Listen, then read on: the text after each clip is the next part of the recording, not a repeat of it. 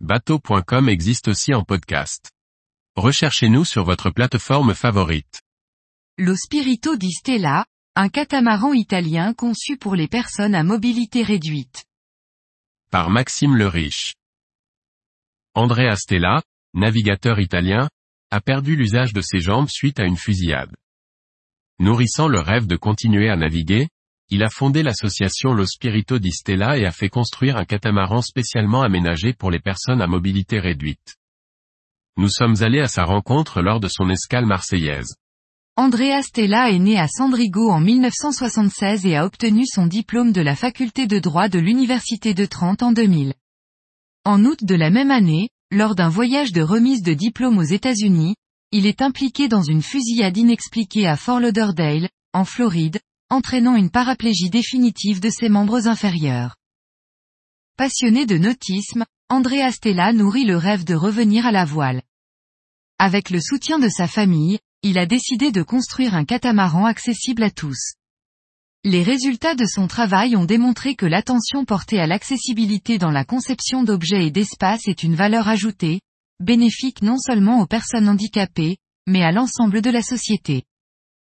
En 2003, Andrea Stella a fondé l'association à but non lucratif, Lo Spirito di Stella, qui s'est depuis engagé dans une campagne visant à promouvoir l'élimination des obstacles architecturaux et à sensibiliser davantage au handicap.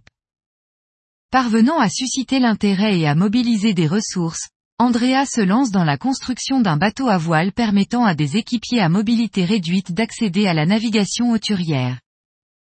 Le choix architectural s'est naturellement porté vers un catamaran de 50 pieds, comme nous le précise Andrea. De par ses volumes intérieurs et l'absence de gîte, le catamaran était la plateforme idéale pour mettre en œuvre notre projet. Un environnement optimal a été créé pour accueillir les personnes en fauteuil roulant. Dans la conception des espaces accessibles, une largeur standard mondiale de 68 à 69 cm, correspondant aux dimensions des fauteuils roulants, a été utilisé comme référence pour assurer une circulation fonctionnelle d'une zone à l'autre. Ainsi, chaque espace offre une largeur minimale de 71 cm. Pour le positionnement des boutons et des interrupteurs, une hauteur de 70 cm a été privilégiée afin de garantir un accès facile aux personnes handicapées. Tout comme sur un catamaran conventionnel, le carré se situe dans sa partie centrale, qui abrite le coin repas et la cuisine du côté tribord, où se déroulent les activités de l'équipage.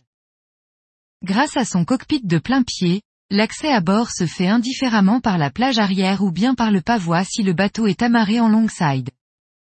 L'accès au carré s'opère par une petite rampe inclinable à 8 degrés.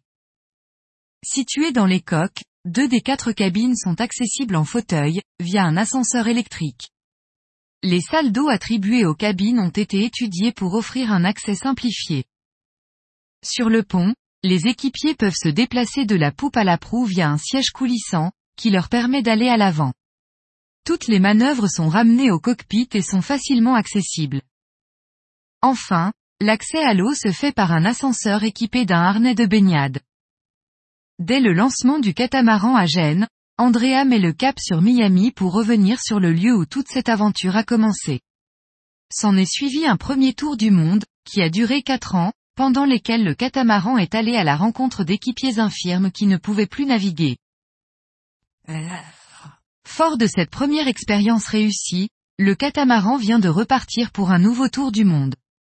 Il naviguera de conserve sur quelques étapes avec le célèbre trois-mâts Amerigo Vespucci, un ambassadeur bien connu à travers les mers du monde. Cette deuxième circumnavigation a toujours pour objectif de sensibiliser le public à la cause des personnes handicapées. Nous voulons prouver que si nous parvenons à aménager un voilier pour des handicapés, alors il est possible d'en faire de même pour ceux qui restent à terre.